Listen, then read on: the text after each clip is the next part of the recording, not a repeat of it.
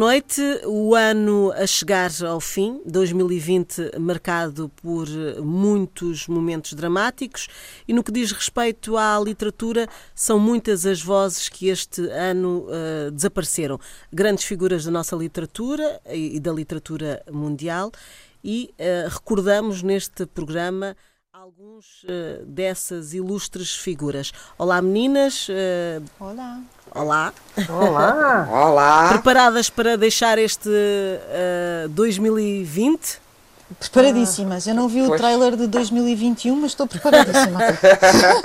Bora lá. Bora lá. Pior que isto não pode ser. Uh, pois. Bom, uh, o tema já está apresentado. Patrícia, uh, que figura é que queres trazer para ah, esta conversa? Infelizmente temos muitas figuras este ano que, nos, que, que morreram e algumas delas com Covid, como é o caso do Luís Sepúlveda. Uh, mas morreu a escritora e jornalista Helena Marques e morreu o professor Eduardo Lourenço. E a morte do professor Eduardo Lourenço uh, é, para mim, um momento significativo. São todas as mortes são momentos significativos e de tristeza e a minha solidariedade para com as famílias, obviamente.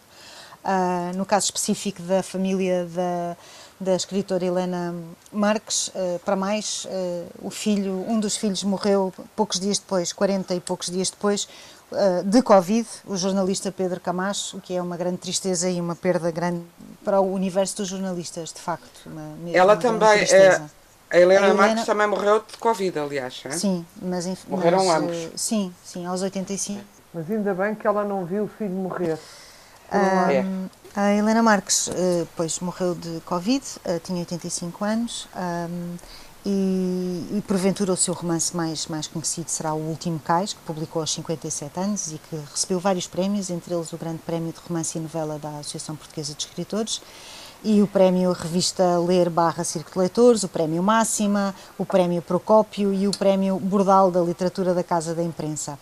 Uh, era uma mulher muito gentil, uh, muito bonita, uma mulher que eu, eu considerava muito bonita uh, e que foi jornalista durante 36 ou 38 anos, estando no Diário de Notícias do Funchal e depois no Diário de Notícias de Lisboa, onde foi diretora adjunta das primeiras mulheres a assumir direções de jornais em Portugal, de 1986 a 1992.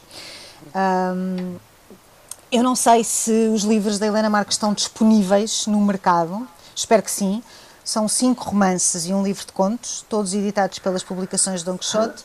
Uh, e espero que pelo menos, se não estão disponíveis no mercado, que haja um relançar da obra da Helena Marques. Um, eu gostava de falar do professor Eduardo Lourenço, que nos deixou recentemente também, mas entretanto passa a bola. Rita, uh, segues esta. Ah, ok. Não, isto realmente houve uma vaga ne negra e, e não só, eu reparei, não só na literatura, mas também na pintura, na escultura, morreu, morreram imensos artistas.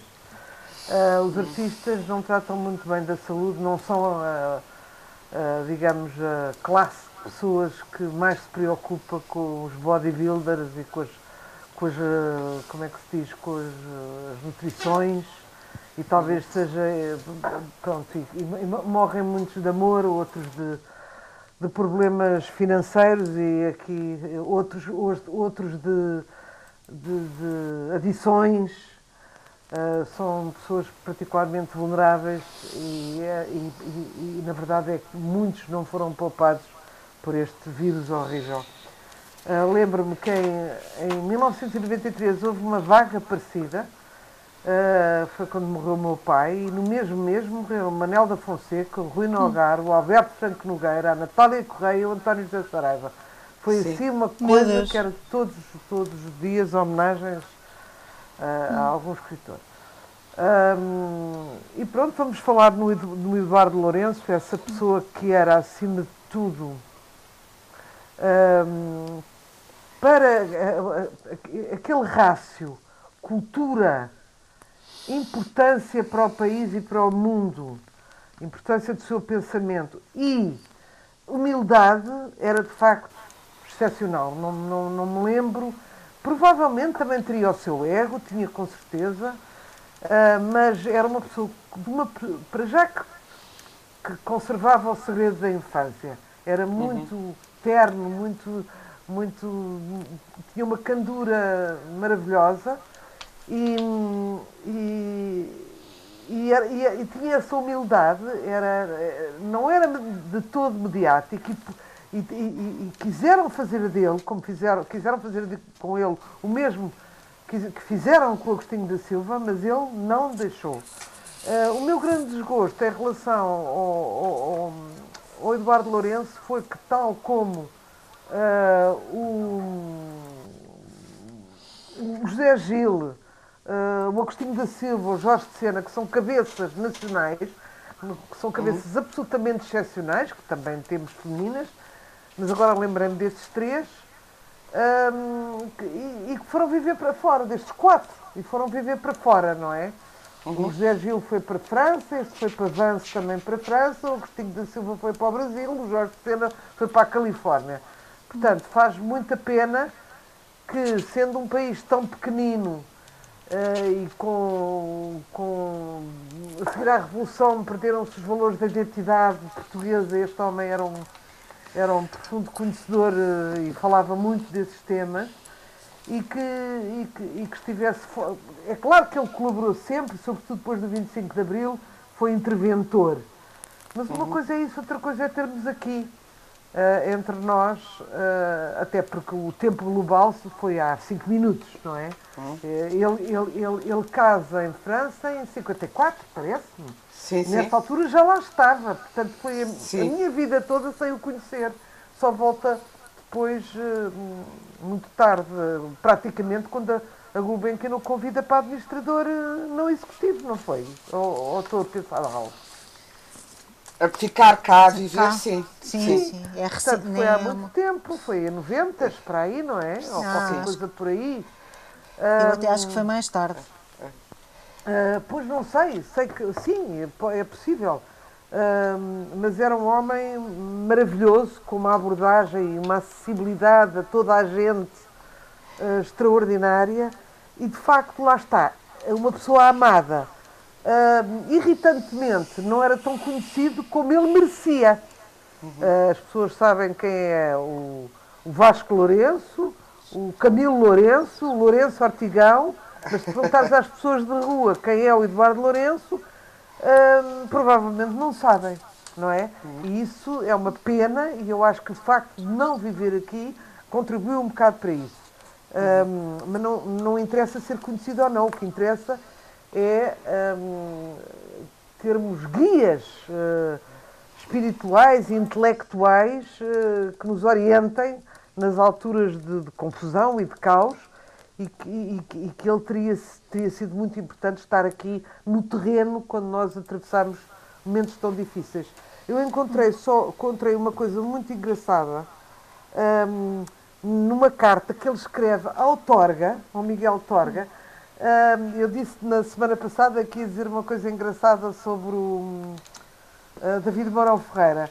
Então ele, ele fala a, a, agradecer um livro do Torga e a falar do livro do Torga com bastante alvoroço e entusiasmo, e depois também fala com o Torga e conta-lhe assim: há dias de passagem por Paris, sobre pelo Urbano Rodrigues, que será Urbano Tavares Rodrigues, Rodrigues, que um amigo dele, poeta e crítico, isto é de 55, quando eu nasci, meninas Sim. Há dias, de passagem por Paris, sou pelo Urbano Rodrigues, que um amigo dele, poeta e crítico, David Mourão Ferreira, tomou o meu opúsculo à sua, à sua conta e o criticou dessa maneira que os portugueses, leitores e amigos, chamam geralmente de zancar. O crítico deve ter razão, pois os críticos têm sempre razão e, em particular, as minhas páginas têm muito que se lhe diga de mal. Mas daqui tão longe não consigo doer-me dessa atividade louvável de ensinar os pobres escrevinhadores que é a crítica.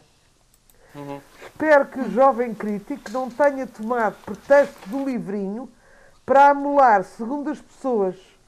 Contra o que não posso nada é contra a ideia de que, mais uma vez, o generoso Saraiva vai ficar com os livros em casa. Isso devia ser o editor dele.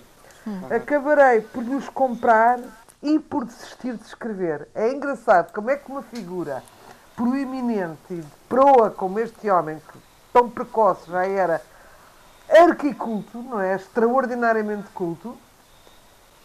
E é vulnerável, porque aqui ele mostra, não é? À crítica de um rapazinho novo, que era certamente promissor, senão ele tinha-o ignorado, não é? Nos termos e da maneira. Mas a ponto de dizer, provavelmente vou desistir de escrever. Mostrar a sua vulnerabilidade ao targa. Achei piada. E passo à Inês. Inês, pegas pois, eh, no Eduardo pego, Lourenço? Pego e precisamente por causa de. Eh, enfim, o Eduardo Lourenço teve a felicidade de viver uma vida longa. Claro que a vida nunca é suficientemente longa para quem gosta de uma pessoa que desaparece e gosta da sua obra, como, como é o meu caso. Uh, mas uh, ele dizia nos últimos anos, com muita graça, que uh, agora chegava, tinha chegado à idade de ser amado. Dizia isso com ironia, porque nós que o conhecemos, eu conheci-o há, há 36 anos, 37 anos, entrevistei-o a primeira vez aos 24, aos meus 24 anos, tinha ele 63 para aí, em 86, para o Jornal de Letras e ele começava nessa altura, uh, timidamente, timidamente da parte da, da recepção crítica, a ser, a ser realmente reconhecido. E reconhecido, sobretudo, como crítico literário, mas mais do crítico literário, eu diria filósofo da literatura e, em particular, como exemplar pessoano. Exemplar porque os textos que ele escreveu sobre pessoa, escreveu dois livros em particular que são marcos no estudo, na exegese da obra de Fernando Pessoa, Pessoa revisitado, e o segundo, que foi o, o que saiu nessa altura em que eu o entrevistei pela primeira vez e que, que me, me, deslumbrou totalmente e deslumbrou-me enquanto menina de 24 anos e sem grande cultura que eu era na época, e que é um livro que se chama Fernando, Rei da Nossa Baviera, e que eu li num, num, num êxtase, numa exaltação, e do qual uh, o Eduardo Prado Coelho disse que se lia como um romance, e esse é o princípio da minha entrevista aqui, e, e tinha toda a razão, e eu já lá voltarei, mas eh, esse, esse, esse, esse reconhecimento não foi nem imediato, mesmo a, a sua análise do Pessoa inicialmente foi muito criticada porque era completamente uh, um, anti-escolástica, anti-académica, e, e, e entrava diretamente pela filosofia, e não era hábito fazer-se isso, e desmembrava a pessoa, desmembrava, no melhor sentido, desossava de uma forma muito uh, uh, profunda e original. Mas antes disso, eu acho que foi esse o primeiro, nesse, uh, o livro em que foi desancado foi o primeiro livro dele que se chamava Heterodoxia e que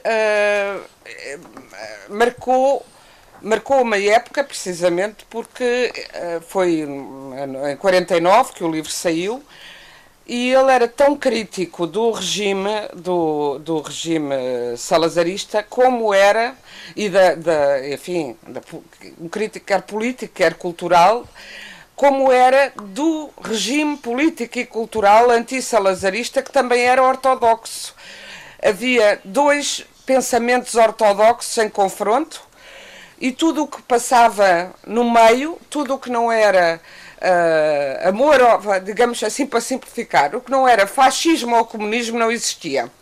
O Virgílio Ferreira, já falei aqui disso, sofreu imenso disso, queixou-se muito disso. A todos, uhum. até, a, até a Agostina foi muito prejudicada, foi colada exageradamente, como, como a, Amália, num outro capítulo, uh, ao regime, porque ou se era de ou se era contra, e para ser contra tinha de ser comunista, isto em termos culturais. E estou, claro, a fazer uma grande simplificação por motivos de, de síntese.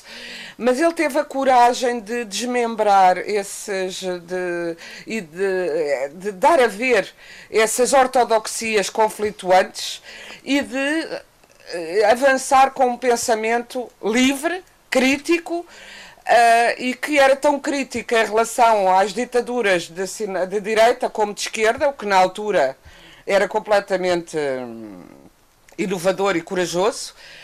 E ele também dizia que foi fácil, fácil aspas, escrever esse livro precisamente porque estava fora, e também estando fora observava essa ele detestava a expressão estrangeirados como detestariam os que já mencionou a Rita todos os outros nossos pensadores que por alguma razão foram estrangeirados e, e, não é de agora, desde o século XVII, que os, muitos dos nossos pensadores são Uh, vão para fora de Portugal, para já porque se pensarem muito livremente, sobretudo nesse, nessa antiguidade, digamos, se pensassem livremente uh, teriam muitos problemas e também porque é mais fácil observar de fora e, e também porque se ganha o contraste com a própria cultura para onde se vai, não é? Mas o, o Eduardo Lourenço uh, tem uma obra que é, que é muito pessoana no sentido em que é muito fragmentária e, e, realmente há uma identificação dele muito grande, ele compreende bem o Pessoa, porque uh, uh, quer no, na, na, na, forma de olhar o mundo, quer na intervenção escrita, não são homens do sistema, de arquitetura, da grande arquitetura, de uma arquitetura que vai contrapor-se à arquitetura existente, mas são homens da fenda, da falha, que vão ver onde é que as coisas, onde é que as coisas se sobrepõem e racham e encontram aí uh, o fio do, do seu pensamento, as vulnerabilidades do pensamento e também a novidade, os caminhos do futuro. E por isso, a obra dele que é vasta e, e, e, sobretudo, é vasta do ponto de vista temático, porque é um homem que tem livros de pensamento sobre Portugal e a política portuguesa, sobre a relação com o Brasil, sobre a relação de Portugal com a Europa, uh, enfim, sobre a política num sentido mais lato e quer mais lato, quer mais circunstancial. Tem muitos, muitos dos seus livros, a maior parte dos seus livros são resultado de textos de imprensa e agarrados a situações de circunstância, que, no entanto, ganham em ser lidos precisamente à, à, distância, porque ele ultrapassa a circunstância e, e aquilo mesmo escrevendo para um jornal sobre um conflito partidário qualquer, ele diz-nos coisas sobre a política que ultrapassam esse, esse próprio conflito. E tudo, todos os artigos, todos os livros dele são compostos de são uh, uh, arranjos de artigos circunstanciais e ele muitas vezes se queixava de que não tinha, não tinha uma obra, não tinha tido tempo, porque tudo o que queria escrever, uh, fora a Heterodoxia, que é um livro adaptado da sua tese de licenciatura, ele, por exemplo, nunca fez o doutoramento, porque se foi doutorando em mil coisas e depois tudo o interessava. Interessava a literatura, interessava a sociologia, a história, a filosofia, a política. Escreveu eh, muito sobre literatura, também sobre outras artes. Até uh, música, eu acho. Até, até música, música, escreveu sobre música, que era outra grande paixão dele. Uh, destacou-se talvez nas artes como o grande, o pessoano dos pessoanos, até hoje, uh, pela sua uh, grande, prodigiosa análise do texto do Pessoa e destacou-se internacionalmente a esse nível, porque o Pessoa hoje é matéria de estudo universal, não é? Mas ele próprio dizia que ele tinha, ele tinha sempre, ele tinha pena de não ter feito uma obra poética, mas dizia com grande humildade, era uma pessoa com imensa autoironia, com imensa ironia, imenso sentido de humor, e por isso também temos saudades dele. Mas ele dizia, disse isso várias vezes, muitas vezes, uh, sei lá, aqui nesta entrevista eu começo por dizer que, citar o Eduardo Prado Coelho, que disse que o Fernando Rei da Nossa Baviera se pode e deve ler como um romance, e, ele, e pergunto-lhe se ele concorda, e ele diz. Bom, cada um faz os romances que pode. Naturalmente, o que eu queria era fazer um romance, um verdadeiro romance. De maneira que aquilo que há em mim de imaginativo ou de imaginante possivelmente se transfere para essa esfera de ordem crítica em que os autores servem ao mesmo tempo de objeto de estudo, no sentido tradicional, e de objeto de projeção. Lembro-me do meu amigo Carlos Oliveira, ele foi amicíssimo do Ai, Carlos está Oliveira. Tão bem visto, isso está tão bem visto. É, não, é, Desculpa lá, em relação à pessoa, ele era isso sim, mesmo. Sim. O pessoa para ele era um guia e é por isso sim, que ele começa a estudá-lo, não é? Não, era, ele projetava-se completamente. Exato. Ele dizia, que o Carlos Oliveira lhe dizia a propósito do livro anterior dele sobre o Pessoa Pessoa Revisitado, que não sabia se aquilo correspondia realmente ao Fernando Pessoa, mas que aquilo tinha muito a ver comigo. Dizia-lhe o Carlos Oliveira, de quem ele era bastante amigo. Uh, depois ele dizia, mas na verdade eu sou muito crítica em relação a essa opinião e mais modesto, sem modéstia nenhuma. Sinto um grande respeito e um verdadeiro complexo diante daquilo que eu sei que é a criação literária no seu sentido mais alto. E para mim há sempre alguma coisa que separa o texto de criação pura do mais criador dos textos críticos. E tal, e, bem, ele depois diz muitas coisas, mas diz eh, que escreveu também poemas, que nunca os publicou nem teve essa coragem. Depois diz uma coisa muito interessante, e com esta bocal que quando não se tem a coragem de publicar entre os 25 e os 30 anos, nunca mais depois se recupera essa elan, essa ilusão que é necessária para o investimento criador. Então fica-se a viver à sombra dos outros. Todo crítico é um parasita da obra alheia. Isto dizia ele, dizia Eduardo Lourenço. Hum. Ele dizia outra coisa que eu acho maravilhosa. Estava a do David. ele dizia outra coisa não, que eu acho maravilhosa que é. Não parece Sim, Patrícia, diz isso. Não, não me parece porque o David publicava tudo, publicava também poesia. Ele não conseguiu fazer isso a tempo, é o que ele quer dizer. Exato. exato. Diz, diz. Mas diz, Patrícia. Ele dizia uma coisa que eu acho maravilhosa, que ele escreveu que na vida todas as faltas são faltas de amor. E a determinada altura, numa entrevista, salvo erro ao expresso, um, Perguntam-lhe perguntam a propósito desta frase se a vida é isto, se se resume a isto, e ele responde: Mas há algum assunto mais importante neste mundo que não seja o da relação com o outro? Há pessoas uhum. misóginas, hipocondríacas, que dispensam aquilo que a Bíblia chama o adjuvante. A Eva era o adjuditório do homem, mas o adjuditório faz parte. Se não fizesse, o mundo seria de uma tristeza infinita. E uma das coisas extraordinárias nele é era um de facto uma. Está bem. Não, eu não acho é, condescendente. É, é, é acho, que, acho que é fruto da época. Acho que é fruto da claro, época tá dele, bem, porque também dizer, temos que perceber que. Uh, mas era condescendente. Era da época, Sim. mas a época era, era condescendente. Era condescendente. Claro, obrigação de estar à frente da época, para mim. Exatamente. Sim, em algumas coisas sim, outras não. Mas eu acho não, que essa é a resposta. Na questão dizer. das mulheres, raros foram os homens dessa época que conseguiram estar à frente da época. É preciso dizer. É, é verdade. É. E, e ele não foi um deles também, claro. Ele tinha uma coisa que me agradava de sobremaneira, que era o facto de poder conversar com qualquer pessoa sem fazer sentir ao outro que sabia mais, que tinha lido mais, que tinha pensado mais. Na verdade, o que ele dizia era que a única coisa que lhe interessava verdadeiramente era pensar, não é? Um, e tinha essa gentileza, não é? Não sei se lhe podemos dizer humildade, mas tinha uma, uma curiosidade em saber. Pois, talvez não seja humildade, mas tinha uma curiosidade honesta, real, concreta, em relação àquilo que o outro lhe poderia dizer, independentemente de quem fosse o outro. Às vezes queixava-se, eu ouvi-o queixar-se pelo menos duas vezes. Pedem-me para escrever sobre tudo. Qualquer dia ainda escrevo sobre futebol, porque tinham acabado de lhe pedir um texto sobre a Amália. E de certa forma era como se ele fosse um tudólogo se é um homem que está disponível para pensar, sim, mas era um tudólogo um bocadinho diferente, por exemplo, o Eduardo Prato Coelho, que esse sim era um tudólogo, tudólogo, era o homem que ligava à noite a dizer estou a ver o Quem Quer Ser Milionário com o Carlos Malato, e ele está a falar, uma das perguntas tem um livro, uh, eu acho que isto aconteceu pelo menos com a Inês, uh, e aconteceu pelo menos com o Nuno Judice, salvo erro, que era ligar e dizer, olha, o Carlos Malato tem no Quem Quer Ser Milionário, tinha um gosto pelas coisas, qualquer coisa era um gosto para o Eduardo uhum. Prato Coelho. Acho que para o Eduardo Lourenço não era bem assim. Acho que há uma dimensão muito mais conceptual e menos, menos vivida, menos alegre na vida do que o Eduardo Prato Coelho tinha. E Por acaso discordo. Coelho...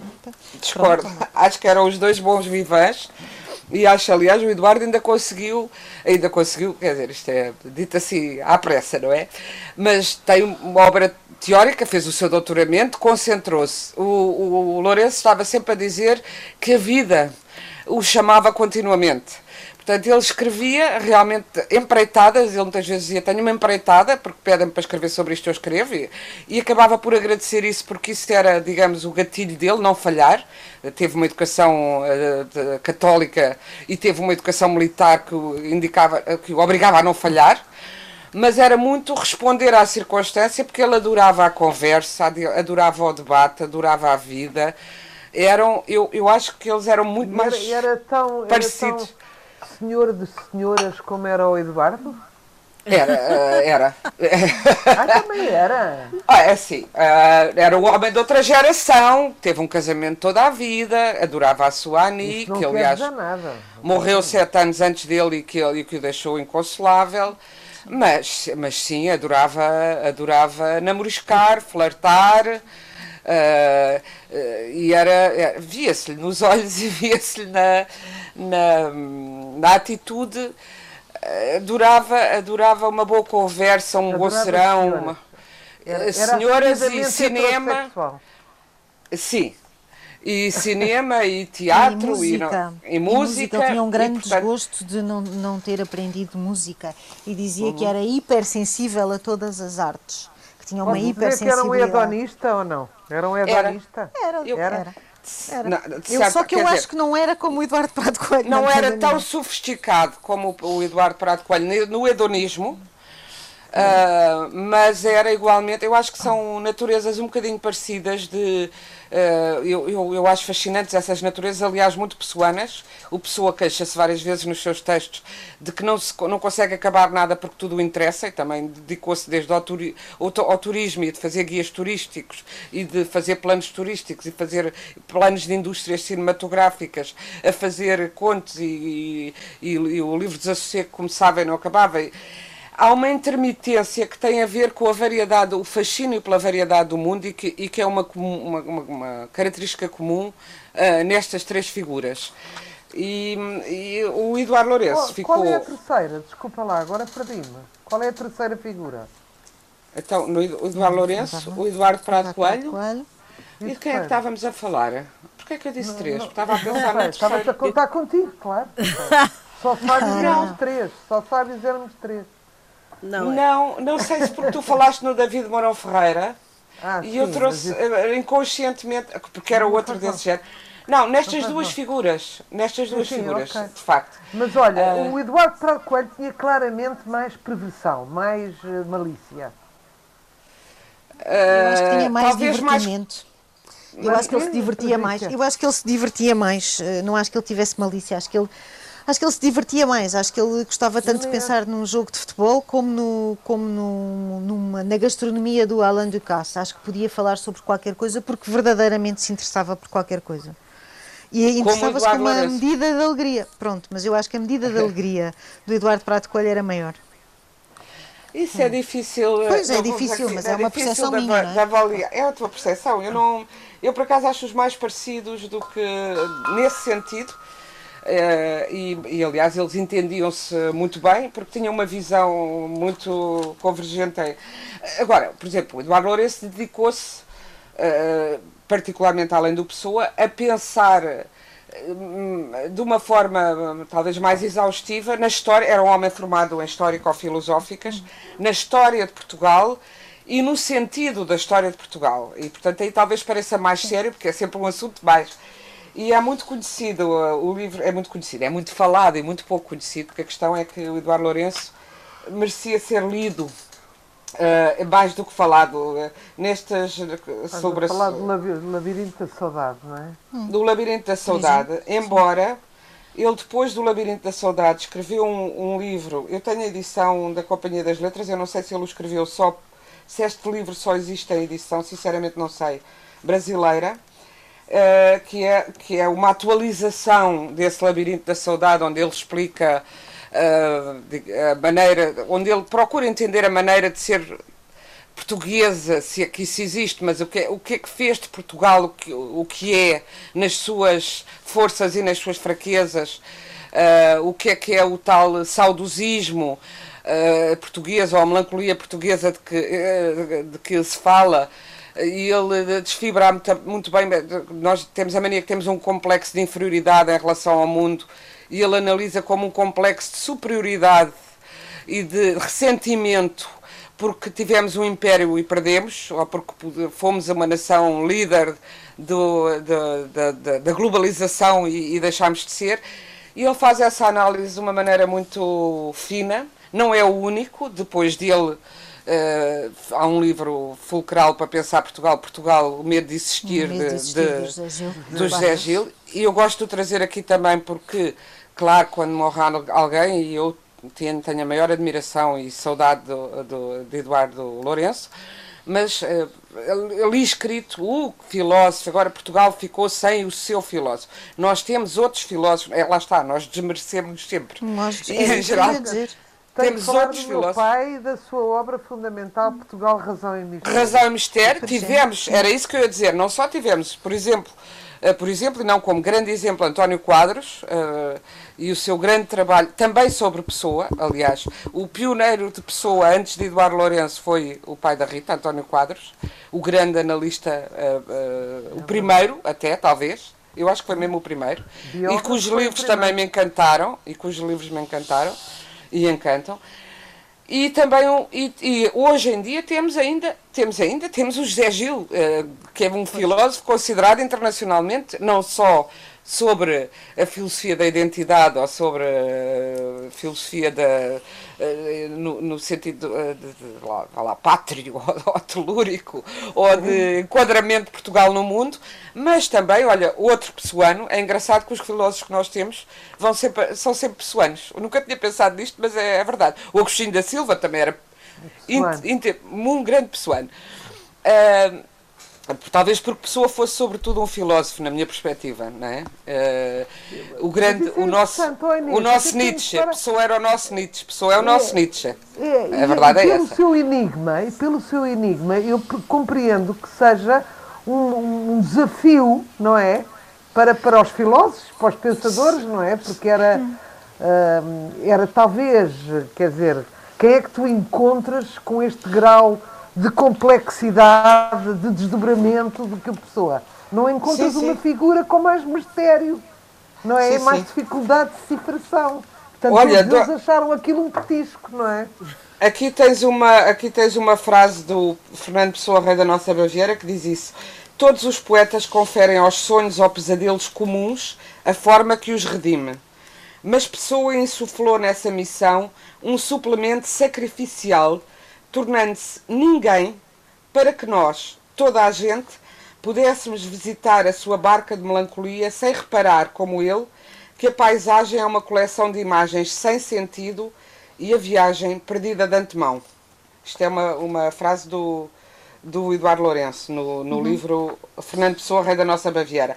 E é um, que é um livro que, através do Pessoa e da ausência eh, marcada pelo texto de Pessoa, porque a Pessoa fala da ausência. No fundo, é o, é o pós-morte de Deus e, e, a humanidade ficou com quê? E o que é que somos nós a partir da, eh, entre aspas, morte de Deus, não é?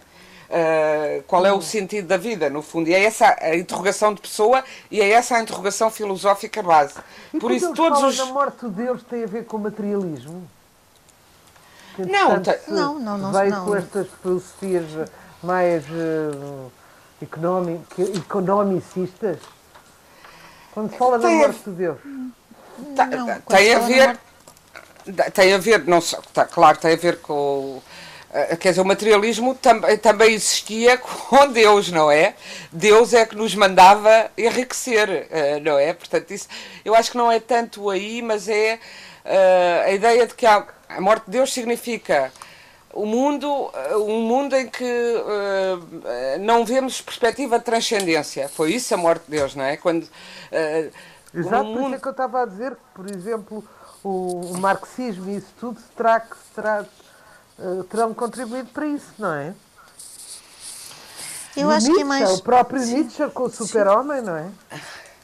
Eu, eu Sim, acho que contribuiu para isso a, a, a, contribuiu para isso a, declara, a, Declaração dos Direitos Humanos é posterior, mas contribuiu para isso Voltaire, contribuiu, contribuiu para isso Diderot, contribuiu para isso o pensamento de que contribuiu para isso a Inquisição e as suas torturas, contribuiu para isso todos os crimes cometidos pelas religiões que fizeram abanar as pessoas e dizer é isto a religião, nós não queremos isto, nós somos homens e autónomos disto uhum. e não temos que nos matar uns aos outros por amarmos Deus diferentes.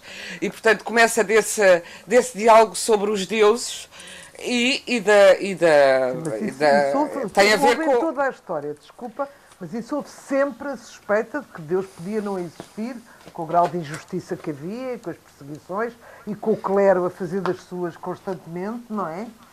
Mas há de haver um... Mas só se tomou. Então, mas isso foi a grande luta, o, o, o século das luzes, e devemos isso à França, sobretudo, do laicismo, tem a ver com isso, com sim, sim. Uh, vamos ser humanos e independentemente muito de bem, Deus. Muito bem, pronto, bem tem a ver. Não é, é muito anterior ao Marx, não, não é o sim, Marx, não foi Marx quem não, matou claro Deus. não, não, eu não até falo no Nietzsche. Era isso que eu queria eu dizer. Eu falo do Nietzsche, mas o Marx, o Marx foi o, a cereja no bolo. Mas há também a ideia de que a religião é reguladora da sociedade e portanto quando tu dizes que quando tu falas da morte de Deus falas desse do cair dos dogmas, vamos lhe chamar assim, que as religiões tentaram impor para regular o comportamento da sociedade. Uh, ou seja, dar espaço ao pensamento, à liberdade, ao livre-arbítrio, à, à, ideia de que somos independentemente daquilo que a religião nos possa dizer. Eu acho que isso e, é... e houve um grande contributo da, da luta das mulheres pela sua autonomização, porque a religião secundariza, qualquer religião secundariza as mulheres ou as, eh, ou as ou as põem em altares ou as põem no, no, no, fogo do inferno. Não, não têm hipótese de, de um caminho autónomo, não têm hipótese de sair dos de andar para fora do altar ou de sair do inferno, não é? Portanto, tem, também tem a ver com essa evolução, não é? Penso eu. Sim. Bom, uh, em relação a Eduardo Lourenço, julgo que dará para outro programa inteirinho dedicado a, a ele. Não, mas era isso, eu acho, eu uh, acho que sim. Mas há outros nomes que, que já alguns já foram aqui uh, referenciados neste, neste programa. E, e, John Le Carré foi o, ah, o último, julgo, julgo eu, desta leva, deste ano. Patrícia, uh, quer Jean dizer... Le Carré, vou, vou dizer, eu fiquei muito surpreendida. Jean Le Carré é um autor muito amado cá em casa. Uh, hum. e que e é muito engraçado. Quem me disse que Jean Le Carré tinha morrido foi um dos meus filhos e com uma voz uh, assim muito contida, cheia de lágrimas lá atrás. Um, porque era um homem era uma escrita, era um homem muito inteligente. De facto, os livros são muito inteligentes, são, são de uma construção porventura não evidente. Um, as pessoas teimam em dizer que era o escritor, uh, sobretudo, uh, dos espiões, não é? Ele que trabalhou no, no, nos serviços secretos ingleses, nas duas vertentes dos serviços secretos ingleses, como aliás trabalhou o Graham Greene, por exemplo, entre outros. Um, mas não era só isso. Eh, ele interessava-se verdadeiramente sobre a atualidade e, e, prova disso são, porventura, os últimos livros. Um deles que eu considero brilhante, que é O Fiel Jardineiro, uh, que é sobre a indústria farmacêutica e sobre o desastre que é a indústria farmacêutica como uh, manipulação capitalista uh, e, como, e como tudo se transforma a partir da ideia do vamos fazer dinheiro, não é? Portanto, este enorme engodo e esta enorme armadilha que a, que a indústria farmacêutica por vezes monta ao mundo e às diferentes sociedades, e quem tem dinheiro e quem não tem dinheiro, e por aí fora. E, portanto, era um autor muito importante, era um homem enfim, com uma história, uh, uma história pessoal uh, bastante animada, chamemos-lhe assim. Ele tem uma biografia e tem um livro de memórias, portanto, se puderem procurar, procurem, porque existe. E teve muitas adaptações ao cinema, muitas mesmo, o que lhe permitiu ter uma vida muito desafogada do ponto de vista financeiro. Mas não era. Como é que eu hei de explicar? Não é um autor não um bocadinho como feminino. Não, não, é... é um autor feminino.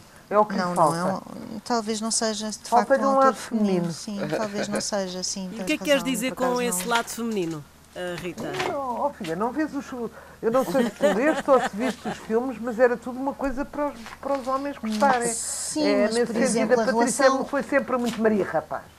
Pois sou, é verdade, graças a Deus. Mas deixa-me dizer-te que, não havia por exemplo, graças a Deus. Graças a Deus. Sim, eu gosto muito de ser Maria Rapaz. Eu, essa parte não é uma coisa que me atrapalhe no meu feminismo. Ai, meu Deus, Maria Rapaz. É o que há. É o que há. Mas tens várias personagens femininas na obra do Le Carré e tens inclusivamente personagens ah, uh, que são incontornáveis. Conta uma que seja inesquecível.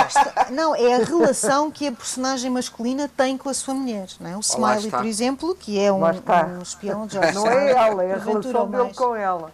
Certo, mas okay. é a, a abnegação total por uma mulher que o trai constantemente. Não é evidente, hein? Claro, o que é que, o que, é, que, o que, é que as mulheres fazem nos Também livros não é evidente dos homens? Que as mulheres os façam. Atenção, não é evidente não, que as mulheres os façam. Na cabeça de um homem macho, o que é que uma mulher faz se não traí-lo? Pois, mas neste caso especificamente é mesmo assim. Pelo menos as Pois, histórias são claro, contadas assim. claro, claro que é contado assim. Evidentemente que é contado assim. Pois. Pronto. Olha, uh, Fernanda, o que é que queres que eu te diga mais? Deixa lá isso, não é? Pronto, morreu Mas eu, eu, eu, que é que eu estou do teu lado, Patrícia, eu estou do teu lado. Por exemplo, olha, ele falava Olha- tanto sobre espionagem. Agora, se calhar, vou dizer uma grande geneira, porque eu não li exaustivamente este homem, não é? Mas eh, falava tanto. sobre- Há espias tão fascinantes. Não me lembro dele ter feito um título como a espia. E agora vai-me saltar imensa gente à cabeça, mas pronto. Não, ninguém Não. te vai saltar à cabeça, amor. Não, ninguém te vai saltar à cabeça. E houve espias maravilhosas, ele era um bocadinho que era misógino. Era, Era, sim, to- senhora. era todo um mundo, um mundo masculino. Por acaso eu, Eu acho. Eu, concordo, eu eu, não- também não, não aprecio por isso, me- exatamente por isso. E por- estava-me a lembrar de um outro uh, desaparecido deste ano, que aliás dedicámos num um programa Ruben Fonseca, que também tinha um universo, é, não era a espionagem, era o universo do submundo do crime, uh, no, no Brasil, em particular no Rio de Janeiro, mas tem mulheres de uma força uh, extraordinária e de uma inteligência uh, superior e de uma. uh, tem de facto uma, um registro muito mais uh, de, de paridade, de igualdade entre homens e mulheres no- na obra do Rubem Fonseca. E eu pessoalmente, independentemente disso, isso, pá, peguei por aí porque estávamos a falar disso mas é uma escrita, lá está, macha, dura, crua ah, e mesmo ah, desabrida e mesmo e, e, eh, e com uma grande força lúbrica e erótica, mas que me diz imenso, que me diz muito mais a mim do que as, as histórias de espionagem do Jorge Le Carré, por exemplo. Que, ou o Juan Marcé, ou outro que morreu este ano, o Juan Marcé, estou a já a pôr aqui nomes, porque eu não sei quantos, quantos minutos estamos nos despedirmos. Muito poucos, muito poucos. Pois, outro grande escritor, Juan Marcé, esse de um, de um lirismo, eh, eh, que também desapareceu este ano. Eh, e desapareceu o Carlos Ruiz Zafon, Safon, da Ah, Sombra e o o. Vento. o Sepulsa já o falámos, já mencionámos, o Artur Portela Filho, todo, Covid.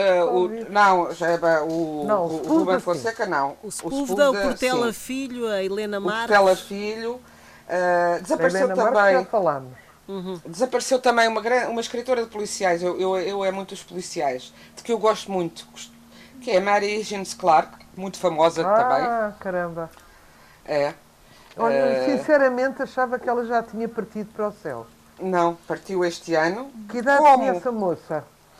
Ai, agora estás-me a fa... Já tinha bastante idade, mas agora tenho, aqui, tenho que verificar. aqui, Deixa lá, deixa lá. Como desapareceu George Steiner, como desapareceu um- um- uma figura importante da nossa cultura que não foi propriamente escritor no sentido romanesco ou poético, mas foi um pensador também de Portugal e um grande jornalista, Vicente Jorge Silva, fundador do Público e cronista. Eh, outro cronista que desapareceu foi o Vasco Polido Valente. Eh, e eh, desapareceu Maria José Costa Félix, também, Espera aí, astró- o Polido astróloga e foi este jornalista. ano? Polido Valente foi este ano? Foi, foi. Foi, foi no princípio do ano, penso Ah. eu. Fechamos assim o ano ah, com este balanço ah, e a recordar alguns dos nomes que ah, desapareceram. Eu espero que tenham um 2021 saudável ah, e com Sim. coisas boas, que é isso que, que interessa, e com muita inspiração para os vossos ah, novos livros. Ah, Rita, Patrícia e Inês ah, querem deixar aqui alguma, algumas palavras para este fecho de programa? Quero eh, dizer que, que leiam estes autores de que falamos. Eh, os autores, os escritores não morrem quando são lidos. Muitas vezes, eh, tristemente, fala-se muito deles na época, na, é o voyeurismo, que não é só português, é o voyeurismo internacional. Ah, morreu, coitado, estamos muito interessados, mas passado uma semana ninguém vai pegar nos livros deles. E eh, um escritor continua a conversar connosco enquanto nós o formos procurar. Está sempre disponível para esse diálogo.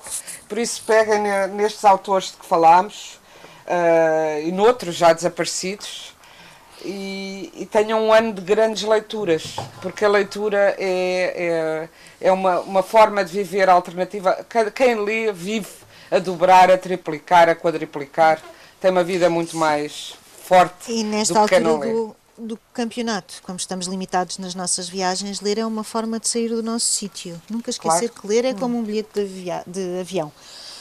Podemos ir a qualquer lado. Sim. Eu também gostava de perguntar o que se os. Eh, como é que estão de sexo os nossos ouvintes têm feito? Ou se, Oh Rita, oh Rita, adeus até 2021. Escrevam-nos, Adeus. oh, querido, o Adeus, Rita. escritor fala de tudo. Rita, Eu fica aqui. estou com medo que o confinamento tenha posto Limitado. a enjoar, o- o- as mulheres a enjoar os maridos e vice-versa. Ah, é. E pôs, e pôs, e pôs. E agora E já pôs. haja menos sexo. Ora, já estamos com um problema de reprodução, não é? É verdade. E, eh, e, eh, e o confinamento não se, se ajuda. Quer dizer, em princípio devia ajudar, porque eles não têm mais para onde ir, as pessoas, não é? Oh, querida, mas não é só pela reprodução. Bom, fica Olha, aqui. adeus meninas. Adeus, Fica aqui, Beijinhos, fica aqui beijinhos, então ah, o desejo ah, da Rita para os nossos ouvintes e para ah, 2021. Ah, já sabe, pode sempre encontrar-nos em podcast em antena1.rtp.pt. Boa noite.